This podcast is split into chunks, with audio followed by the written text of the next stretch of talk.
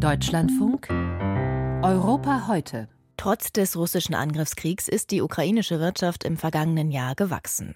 Das betonte auch der ukrainische Präsident Volodymyr Zelensky diese Woche beim Weltwirtschaftsforum in Davos, als er in seiner Rede für entschiedenere Unterstützung des Westens plädierte. Trotzdem hat der Krieg die Wirtschaft natürlich vor vielfältige Herausforderungen gestellt, zum Beispiel auch den Arbeitsmarkt. Jeden zweiten Freitag habe ich kurz vor der Sendung mit der Journalistin und Deutschlehrerin Karina Beigelziemer in Odessa gesprochen. Die russische Vollinvasion hat zu einem drastischen Einbruch auf dem Arbeitsmarkt geführt. 2022 ist die Arbeitslosenquote sprunghaft von vorher knapp unter 10 Prozent auf rund 25 Prozent angestiegen. Wie ist die Lage inzwischen? Stabilisiert sich der Arbeitsmarkt etwas? Im Verlauf der fast 23 Monate des Krieges hat die Ukraine einen beträchtlichen Teil ihrer Bevölkerung verloren. Einige Menschen sind ins Ausland geflohen, um sich zum Beispiel vor den Schrecken des Krieges in Sicherheit zu bringen. Über vier Millionen Ukrainerinnen und Ukrainer gerieten unter Besatzung.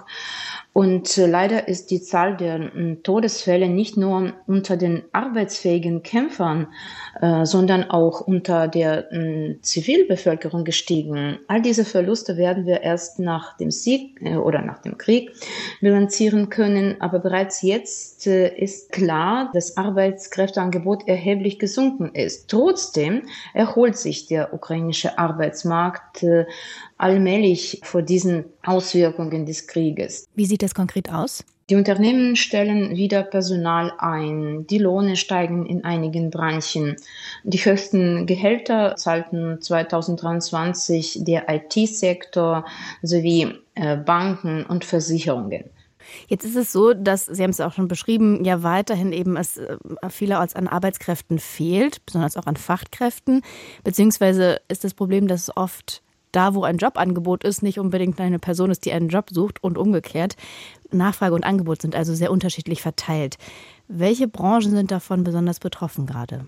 Ja, Frau Petz, Sie haben völlig recht. Ähm, die Nationalbank betont den äh, Fachkräftemangel und hebt hervor, dass unter den neuen Stellen handwerkliche Berufe, Logistik, äh, Verkauf und Einkauf und Medizin dominieren. Im Gegensatz dazu besteht wenig Nachfrage äh, nach Mitarbeitern in den Bereichen Geisteswissenschaften, Kultur und Immobilien. Und nach Angaben des Jobportals work or zeigt sich in letzter Zeit eine allmähliche Abnahme der aktiven Jobsuchenden in der Ukraine. Gleichzeitig steigt die Anzahl neuer Stellenangebote. Unternehmen, die sich äh, diesen neuen Bedingungen anpassen, sie schaffen zwar mehr Arbeitsplätze, doch aufgrund der reduzierten Anzahl an Jobsuchenden gestaltet sich die Besetzung dieser Stellen schwieriger. Der Wettbewerb um Arbeitsplätze nimmt stetig ab und äh, Arbeitgeber müssen dann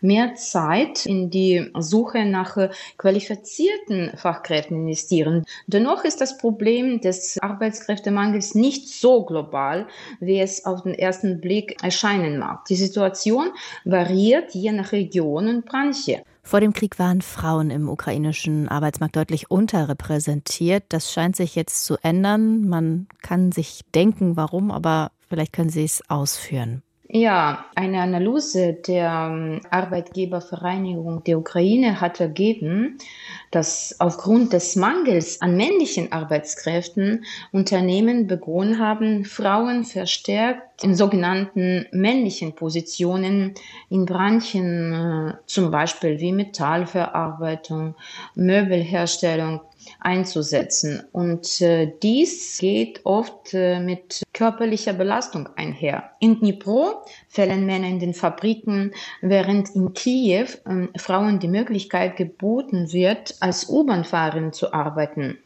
Aber ich möchte ein Beispiel aus unserer Stadt anführen. In Odessa fällt es an Busfahrern für die von der deutschen Partnerstadt Regensburg gespendeten Busse von den benötigten 18 Fahrern stehen nur sieben zur Verfügung. Deshalb ist die Stadt bereit, jetzt Frauen für die Ausbildung zu berücksichtigen. Und dies gab der Bürgermeister von Odessa, Gennady Trochanov, bekannt. Derzeit existieren in der Stadt eigene Fahrschulen. Und Partner aus Regensburg und Berlin bieten auch Unterstützung bei der Ausbildung an. Wir haben es im Gespräch schon mehrmals angedeutet. Es fehlen natürlich auch deswegen vor allem männliche Arbeitskräfte, weil sie im Militär eingesetzt und gebraucht werden. Welche Rolle spielt die militärische Rekrutierung für den Arbeitsmarkt? Erstens äh, ist es für Unternehmen aufgrund des Krieges sehr schwierig, langfristige Planungen vorzunehmen, dass sie oft nicht wissen, ob und wann ihre Mitarbeiter eingezogen werden. Einige Firmen haben dann äh, für ihre Mitarbeiter Wehrdienstbefreiung an, insbesondere wenn sie als unabdingbar für das Funktionieren der Wirtschaft zum Beispiel gelten. Trotzdem stehen viele Arbeitnehmer vor Unsicherheiten und der Möglichkeit, in naher Zukunft mobilisiert zu werden. Für sie gibt es jedoch eine neue Alternative. Im November 2023 wurde das militärische Recruiting für den Arbeitsmarkt entwickelt und dort können die betroffenen Personen auswählen, wo und in welcher Funktion sie in den militärischen Einheiten dienen möchten. Ein beträchtlicher Anteil der militärischen Einheiten setzt sich aus zivilen Berufen zusammen, wie Fahrer,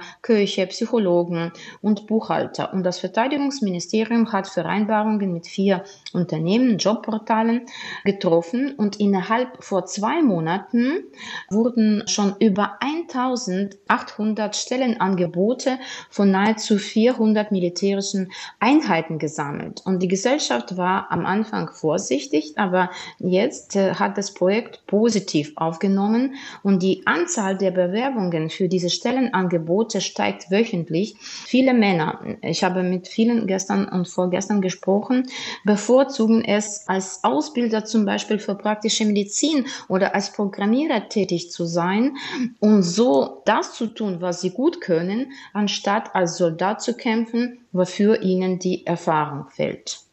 Die Journalistin und Deutschlehrerin Karina Beigelsiemer aus Odessa hat die aktuellen Entwicklungen auf dem Arbeitsmarkt in der Ukraine beschrieben.